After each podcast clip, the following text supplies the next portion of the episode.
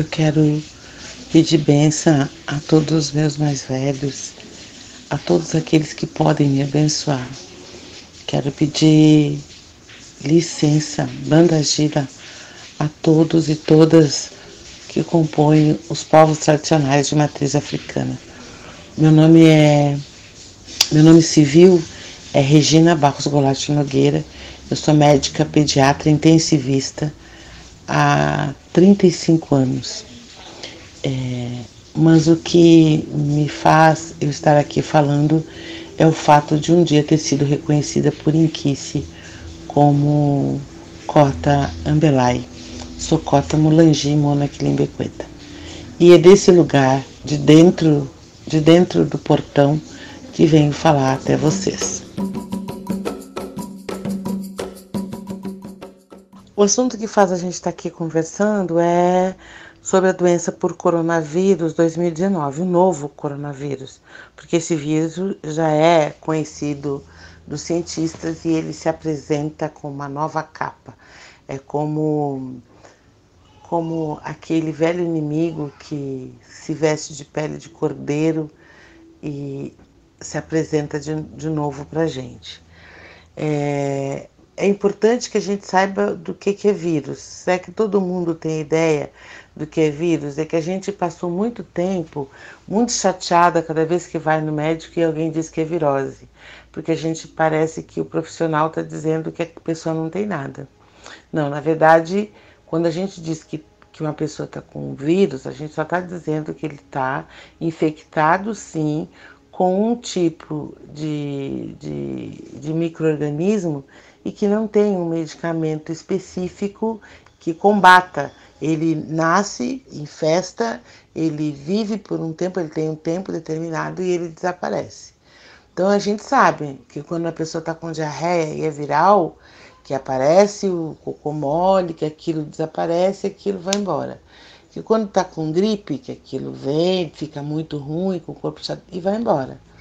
E a gente conheceu nesse longo dos tempos alguns vírus que nos assustaram exatamente porque não tem o um medicamento que o combata.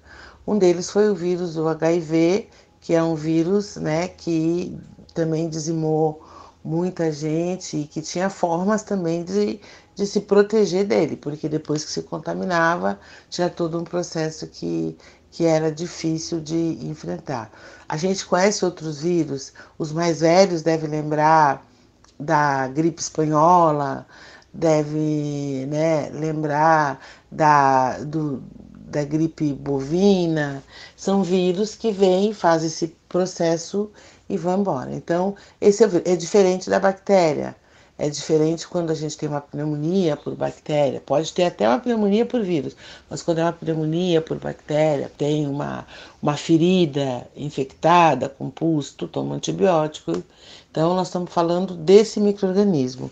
Um, um, vírus que é com a gente chama que o coronavírus ele é envelopado, um, ele tem uma construção simples, uma fita simples. Ele não é um vírus complexo e isso talvez facilite a forma de contaminação e propagação dele. Bom, o coronavírus ele é transmitido por gotículas, né? É, quer dizer, por pingos, né? Gotículas, gotas que entram na, no, no pulmão é, e é transmitido de pessoa a pessoa. Para isso, então, você tem que imaginar que a gota tem que sair da boca do espirro de uma pessoa e alcançar o outro e adentrar. Ou então você ficar na sua mão e você, ou parte de você, e você mesmo levar para dentro do aparelho respiratório. As pessoas estão questionando se, se é verdadeiro dizer que o coronavírus é simplesmente uma gripe ou não. Não, ele é uma gripe. É, o que a gente, na verdade, tem é que a gente subestimou sempre as gripes. Mas a gente muitas vezes já ouviu falar de alguém que se gripou, foi para o hospital, fez pneumonia e da pneumonia virou uma infecção e morreu. A gente já viu falar isso, isso não é novo. O fato de ser gripe não quer dizer que não seja perigoso. É gripe e passa assim. Agora, é, tem um, um grande percentual de pessoas que realmente se contamina de gripe e não acontece nada? Tem. É a mesma questão que ocorre com o coronavírus. Tem outras vias de contágio? Tem. Tem de contato, tocar um no outro, é, fecal oral, quer dizer, fezes, boca, tudo que né, das fezes pode, pode vir mas a gente não tem ideia. O que a gente sabe mesmo, o grosso da obra é que é pelas gotículas e que ela pode evoluir para uma forma de complicação importante. Começa na China, a infecção, ela tem uma incubação. O que, que é o tempo de incubação? É quando a gente já está com o vírus, mas não, não tem sintoma nenhum. 4 a 14 dias pode ser a, a, o tempo de, de incubação é, desse vírus. E aí, na China, dia 31 de dezembro, 31 de dezembro, a China notifica a Organização Mundial de Saúde da infecção em massa que está ocorrendo no seu país. Aí, o primeiro caso no Brasil aparece em 24 de fevereiro, então foi todo janeiro para chegar aqui, o primeiro caso em 24 de fevereiro. E a Organização Mundial de Saúde caracteriza como uma pandemia, quer dizer, que está em todo o, o, o, os, todos os continentes já contaminados, dia 11 de março. Então, hoje, hoje eu estou gravando esse, essa fala dia 16, então faz seis dias que é considerado uma pandemia. É, e o estado de emergência, a portaria de estado de emergência sai no dia 4 de fevereiro, dizendo que nós já, antes mesmo dessa pandemia, dia 4 de fevereiro, de, de fevereiro já estava sendo dito que a gente teria, é, estaria sendo ameaçado. Como é que se faz diagnóstico é, de uma gripe? Tosse, né? primeiro sintoma é tosse. Ela é uma infecção que não começa tanto com coriza, com, com água do nariz, correndo, com congestionamento. Ela começa com tosse. É, febre. 65 a 80% das pessoas têm tosse. Então, é o principal é, sintoma é tosse. Febre, 45% das pessoas têm febre no momento que estão sendo examinados. Falta de ar, 20 a 40%. É, sintomas de gripe, de resfriado, coriza, isso é 15% só. É, e sintomas de gravidade, só 10% que, que ocorre. É, então, com esses sintomas, então, a pessoa que está começando com tosse, é, pode ter febre, pode ter, mas principalmente tem falta de ar, desconforto, não está conseguindo respirar. O que, que a gente pede de exame? de exame. A gente pede um exame de sangue, o hemograma, e geralmente, diferente das outras vezes que aumenta o número das células brancas, na maioria das vezes, 80% é, é, tem uma baixa dos, dos baixa dos dos leucócitos, das células brancas e principalmente uh, do linfócito. É uma coisa bem diferente, porque geralmente nas, nas questões virais é os linfócitos que estão muito aumentados. Então, e aí a gente pede também, pode ter aumento da, dos exames que é, examinam o rim, ureia e creatinina, pode ter o fígado, é, pode ter, tem uma enzima que a gente busca quando tem uma infecção grave, que é o PCR, pode estar aumentado. É, então, esses são exames que então, a gente geralmente no pronto-socorro vai pedir um hemograma, é, creatinina e ureia e exames do fígado e PCR. E o raio-x? O raio-x de tórax geralmente é um raio-x que parece assim sujo, cheio de secreção e muitas vezes não aparece a real lesão a maioria das, das, do, das infecções graves elas são diagnosticadas por tomografia. Sabe quando quebra o vidro do carro, aquele vidro fosco todo quebradiço, essa é o que a gente vê. É, pode, o ultrassom também pode fazer isso. Bom, quando tem esses sintomas, então tosse, falta de ar, é, febre, com certeza tem que ir no pronto-socorro e com certeza vai ser solicitado esses exames e, e talvez até um raio-x de uma tomografia. É isso. Quem está só com sinais de resfriado, de gripe, é, é, coriza, correndo nariz, né? Tosse, febre, febre, baixa nos primeiros dois dias ou, até, ou sem febre, não está considerado com sinais de gravidade. Então vai, fazer, vai, vai se acreditar que vai ser iniciar, vai ter, vai ter meio e vai terminar. Geralmente de 7 a 10 dias está desaparecendo os sintomas. Por isso é que estão falando nesse pico de quem começou é, agora, dia 11 de 3 11 de março. Então não é que tem uma previsão, bola de, é, né, búzios ou bola de vidro, não. É, é que na verdade a gente está contando que as pessoas que mesmo que não pareçam estar contaminadas, mas que já tenham contato com esse vírus, estão tá no período de incubação, 14 dias e que em 7 a 10 dias já desenvolveram a doença, então não são mais transmissoras. É por isso que tem esse período que está sendo colocado. Quem não tem sinais e sintomas importantes é, deve ficar. É, a, a, orientação é que isolamento sempre, quer dizer, a maior parte deve ficar isolado, e essas pessoas, a pessoa que está resfriada é que deve usar a máscara. É, não, a, não adianta a pessoa que não tem sintoma nenhum usa, não usar máscara, porque vai se contaminar ou pelo contato ou pelo, pela mão, porque quem está contaminado é que vai estar tá disseminando essas coisas. Tosse na mão, bota a mão nas coisas, é, né, é, assopra alguma coisa, respira perto da outra pessoa. Então, essas pessoas, é, quem está com o sinal e sintoma é que tem que ter. Então, se a gente tiver é, máscaras, a gente vai oferecer para alguém que está tossindo e que muitas vezes não teve acesso a essa máscara, para que ela não contamine outras pessoas. Então, é, quando alguém está de máscara, a gente deve acreditar que é uma pessoa que está com sinais e sintomas, que está gripado, resfriado e que não está querendo contaminar os outros o isolamento é de contato, então quer dizer que, além da máscara, a pessoa é, pode usar luvas, ou, ou então essa questão de lavar a mão, tocou em alguma coisa, lava a mão, tocou em alguma coisa que possa ter sido tocada por várias outras pessoas, e aí a gente tem uma questão importante que as pessoas não estão colocando, que é o celular. O celular é extremamente sujo, dinheiro é muito sujo.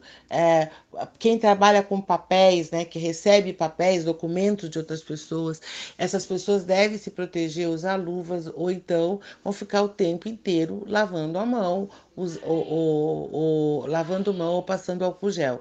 A luva, nesse caso, não é para proteger os outros, é para se proteger. É alguém que recebe esse material e que deve ficar, então, protegido desse processo. E quem é, atende público, e aí a gente fala dos nossos das nossas autoridades tradicionais, quem atende pessoas, cuida das pessoas. Deve, essas pessoas também que são cuidadoras, podem, é, no momento do cuidar de outras pessoas, pode estar usando máscara e pode estar usando luva e tendo esse cuidado de lavar. Também não adianta usar luva e tocar em tudo que é lugar com essa luva. Veja bem, a luva é para se proteger, mas ela não está protegendo os outros. Então, se você pegou o papel, se você. É, o que a gente quer é que depois, quando você for no banheiro, for fazer sua higiene pessoal, for comendo, que não esteja tão exposto né, ao vírus porque tocou no papel, no dinheiro, alguma coisa assim. Agora, porque a gente mesmo às vezes sabendo que vai lavar a mão, tocou no dinheiro, tocou no papel, toca no seu corpo, toca no rosto, toca na boca, pega, pega uma criança. Então, interessante que essas pessoas que estão mais expostas tenham essa proteção, sim. Aqui eu gostaria de lembrar que a nossa tradição de matriz africana, ela sempre teve cuidados sanitários muito importantes assim, é, e que nunca foram divulgados. O nosso povo é um povo que tem essa preocupação.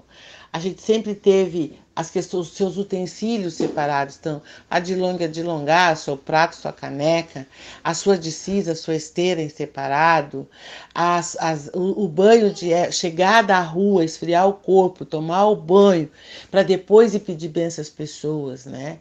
Para depois pedir bênção nos elementos, quer dizer, eu não vou, eu não toco nos, nos nossos nos elementos, eu reverencio e essa reverência ao sagrado é que deve ser também entre as pessoas. Então hoje a gente está dizendo que não precisa pedir a benção pedindo, beijando na mão, mas baixando a cabeça, ou batendo a mão no chão, ou, ou, ou até, quem sabe, a gente fazendo né, o cumprimento de Akanda, né, cruzando os braços. Mas na verdade é uma reverência, a gente reverencia sim, mas não precisa ter o toque direto às pessoas. Agora, esses cuidados, então, eles, eles nos aproximam da tradição de matriz africana, que foram cuidados que todos nós aprendemos quando a gente nasce nessa tradição, a ter sua de longa, sua de longar, a ter sua de cisa, a ter o cuidado com as suas coisas, né? Na Umbanda, ter o seu baú com a sua piteira, com a sua cuia, né? É, que, a, que a divindade, as divindades vão usar É, o, então, essas coisas, na verdade, a gente acaba muitas vezes se afastando da, dessa tradição. A nossa tradição sempre foi o individual para o coletivo e não uma questão de, de realmente não respeitar, né? A gente tem uma divindade que é específica do corpo, né? O Baará, o Exu, então assim, a gente cuida do nosso corpo, cuida. Então, é, eu, eu fui bem relutei muito em fazer essa fala porque eu acredito que a tradição traz esses ensinamentos, esses conhecimentos e que na verdade a, o processo de colonização é que nos afastou disso. Nossos mais velhos, nossos mais velhos são os nossos maiores tesouros, são a nossa educação e neste momento eles realmente são os que estão mais em risco. Hum, mas a gente tem que cuidar também os jovens e as crianças, né? É, não, não tem descrito até agora, pelo menos oficialmente, mortalidade. Mas assim, eu, eu como pediatra intensivista, quero dizer para vocês que nesses 35 anos eu já perdi muita criança de, de complicação de bronquiolite, complicação de bronquiolite, que é um vírus sisticial respiratório, que é extremamente grave e que mata. No, na época do H1N1, nós perdemos muitas crianças. Com o sarampo agora, o que matou as crianças de sarampo foi a pneumonia, foi as infecções respiratórias. Então, na verdade, este cuidado ele é real. Uma coisa que tem nos perguntado muito é se a gente deve parar de, de nos reunir e uh, como as igrejas pararam, como na verdade, o que a gente tem dito é que a gente acredita que os nossos bem mais velhos devem ficar afastados dessas pessoas que estão com uma vida ativa fora, que vêm para dentro, que podem estar no período de incubação, que podem estar nesse processo de contaminação. Então, é interessante que eles não tenham contato. Agora, ao mesmo tempo, é importante que a gente esteja em oração, é, que a gente esteja junto para fazer as questões, para rezar para a gente poder, é, na verdade, buscar a nossa grande vacina. Né? Nós, é, nós passamos, foi esse povo que enfrentou na, na, na Revolução da Vacina a, a manutenção do grande sol, é, e o sol mata esse vírus, é, da nossa divindade, é, das divindades do equilíbrio, seja Cavungo, Sumbo, Baluaê, Chapanã, Zapatá, que é, a, é, é, é, esse poder do equilíbrio, cuidar do seu corpo, estar, é, estar com o sol dentro das casas, a casa limpa, livre dessas questões, essa uma alimentação adequada que, o, que as nossas unidades tradicionais territoriais sempre nos deram, riquíssima em vitamina, com proteína. Quer dizer, se isso puder ser feito, se a gente puder ter essa bolha que é a nossa unidade tradicional territorial, talvez seja o melhor lugar, o lugar que nós devemos estar com estes cuidados, que, que não o nosso sagrado, o banho de ervas, o cuidado da individualidade do processo. E aí, aqueles que estão gripados ou que estão resfriados usarem é, proteção ou esses ficarem isolados de forma do respiratório. Bom, mas aí é um caso grave. A pessoa ficou com tosse, ficou com falta de ar, é, tá tendo febre, vai para o hospital, faz os exames tá positivo os exames e a gente precisa internar. Vai internar, a internação é, vai ficar isolado, né? Tem um isolamento, é, isolamento respiratório e de contato. Vai precisar é, ter uma reposição de líquidos né? Vai tomar, mesmo não sendo viral, mas a complicação da pneumonia bacteriana que fica em cima dessa doença é grave, então ela vai usar antibiótico, né? Às vezes, se o paciente entrar em falência respiratória, tem que ir para ventilação mecânica, né? Ventilação mecânica que é botar no aparelho, botar no aparelho para respirar. Às vezes é, é, são internações graves e que tem que ficar virado, pronado. São internações de UTI. Se caso ficar assim, é UTI. E aí as medicações que vão ser colocadas são medicações específicas que aí o próprio, a própria UTI vai trabalhar. E por fim, o, o prognóstico, assim.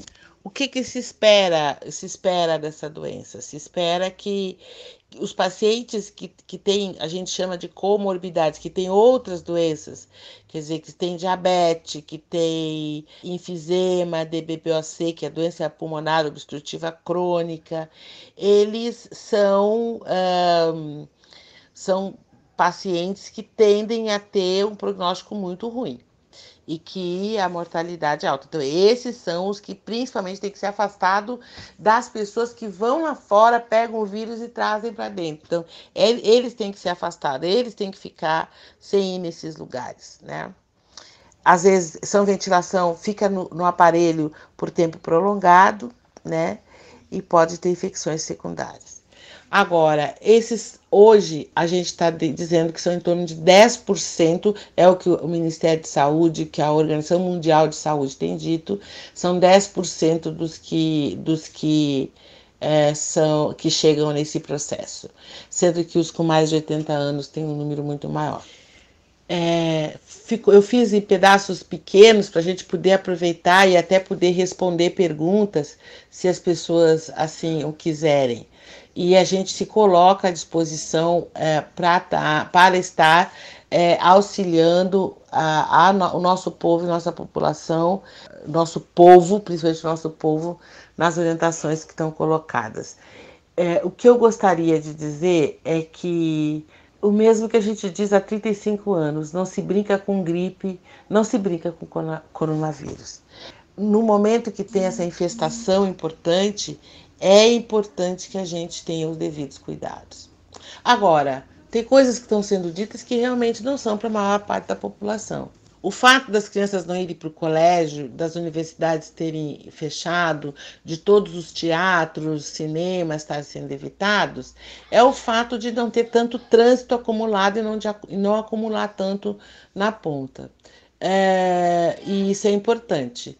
Agora, a maioria de nós tem que ir trabalhar.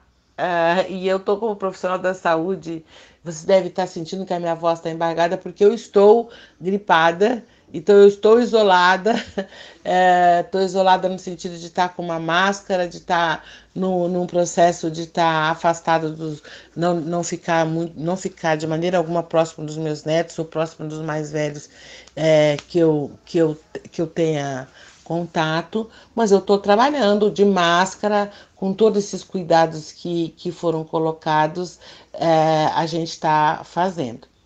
É, e assim deve ser feito. É, quando andando nos trem, nos ônibus, nos coletivos, é, acredito que para além da, da, da máscara com quem está gripado, eu estou tendo que usar máscara quando ando em coletivo porque eu estou gripada e resfriada. Agora, e não, e não vou tossir, botar a mão ou mesmo o braço em alguém. É, na verdade, esse cuidado tem que existir. Tem que botar o papel já de imediato, botar o papel fora. Tomar bastante líquido. É, tomar aqueles líquidos e que, os, que a nossa tradição usa. Então, a gente tem orientado usar o, o gengibre, que é um anti-inflamatório, o, o alho, é, chá, a água de alho, né, que é também anti-inflamatória e poderosa, para essas gripes e resfriados, para a gente poder sair desse, desse grupo de gripe e não, e não ficar com dúvidas. O Ministério da Saúde vai liberar as vacinas para gripe comum antes, e é importante que os nossos mais velhos façam essa vacina para que não se confunda com coronavírus ao longo do tempo ter esses cuidados, voltar cada vez mais da tradição, ter esses cuidados, as, as, as temperaturas. O, o importante é não sofrer diferenças bruscas de temperatura, não sair de um lugar muito frio para um lugar muito quente, ou de um lugar muito quente para um lugar muito frio. Esta mudança brusca de temperatura baixa as defesas do nosso organismo e aí aumenta o risco de, de infecção. Então, usar condicionados, espaços muito fechados, esses principalmente devem, estar, devem ser evitados.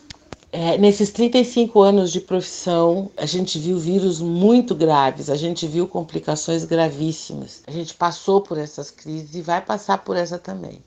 mas o que tem que ser levado em conta é a alta capacidade de virulência desse vírus. Ele, ele passa muito rápido, se reproduz muito rápido, passa e vai repassando. Então, o se manter afastado da possibilidade de ter contato com alguém que está contaminado, principalmente no período de incubação, que não aparece sinais sintomas, é muito importante. Então, quem puder trabalhar de casa, quem puder ficar nas nossas bolhas, se a gente puder ir para a unidade territorial tradicional, lá ficar, Uh, entre os nossos, né, se cuidando e os cuidadores usarem, se possível, usarem máscara, né, ficarem eh, com uma boa alimentação, o façam.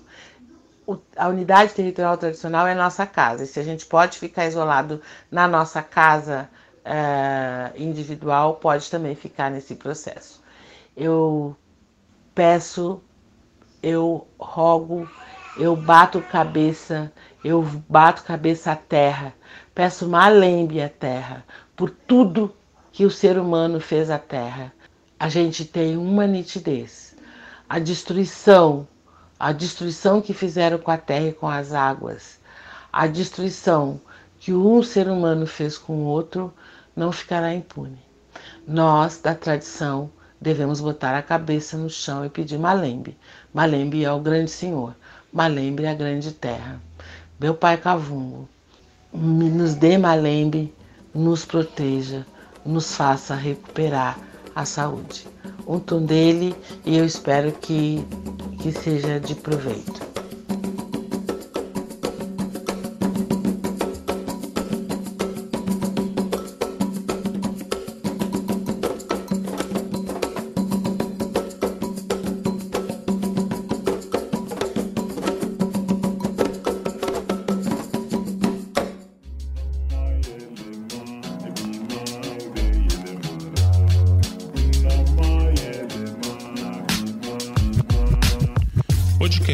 Editado por Voz Ativa Produções.